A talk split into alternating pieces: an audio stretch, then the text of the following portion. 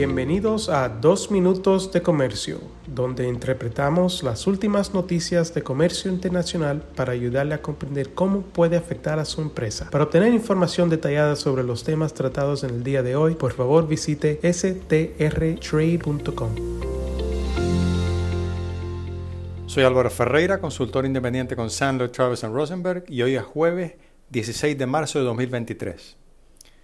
Un reciente acontecimiento que tal vez no ha generado demasiada atención es la decisión de los Estados Unidos de unirse a una iniciativa a nivel plurilateral bajo el paraguas de la Organización Mundial del Comercio, conocida como el Diálogo sobre los Plásticos, donde los países participantes han estado intercambiando ideas sobre posibles acciones concretas y pragmáticas tendientes a reducir la contaminación producida por los plásticos. Estados Unidos fue bienvenido por los demás participantes como nuevo copatrocinador, de esta iniciativa durante una reunión celebrada este 13 de marzo. Esta iniciativa tiene también a Ecuador como miembro coordinador, junto con China y Australia, además de varios otros países latinoamericanos como Chile, Colombia, Costa Rica, Honduras, Panamá, Perú y Uruguay. Los embajadores de los tres miembros coordinadores indicaron en la reciente reunión que esta iniciativa ha reunido a funcionarios de varios miembros en las áreas de comercio, medio ambiente, aduanas e industria. En principio, el objetivo de esta iniciativa es negociar un instrumento legalmente vinculante para fines de 2024 para poner fin a la contaminación por plástico.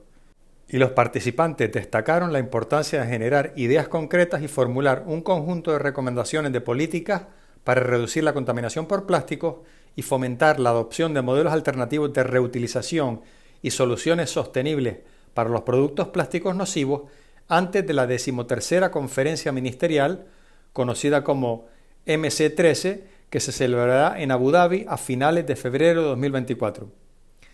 Varios participantes sugirieron que los componentes claves de los resultados de la MC13 deberían incluir una declaración política que destaque las prioridades comúnmente identificadas, así como un llamado a la acción, compromisos voluntarios de acciones nacionales y esfuerzos colectivos en la reducción de plásticos.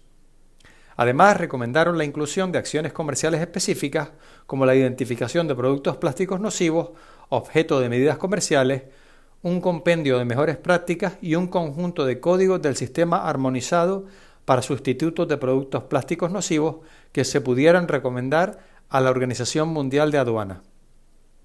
Algunos participantes también enfatizaron la importancia de proveer asistencia técnica a los países menos desarrollados mientras que otros participantes expresaron la necesidad de mantener discusiones más profundas sobre los sustitutos de los plásticos, con un enfoque en la eliminación gradual de los productos hechos a partir de combustibles fósiles.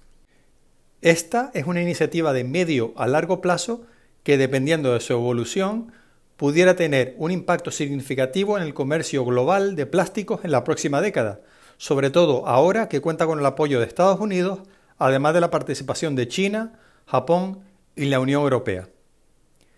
Aprovecho esta oportunidad para enviarles un muy cordial saludo y para desearles un muy feliz fin de semana. Con profesionales en nueve oficinas, Sandler Travis Rosenberg es la firma de abogados más grande del mundo dedicada a asuntos legales de comercio internacional, aduanas y exportación. Este podcast es exclusivamente para fines informativos y no constituye un servicio legal. La contratación de un abogado es una decisión importante que no debe estar basada solamente en publicidad. Pídanos que le enviemos información gratuita por escrito sobre nuestras cualificaciones y experiencia. Envíenos un correo a strespanol.strtrade.com.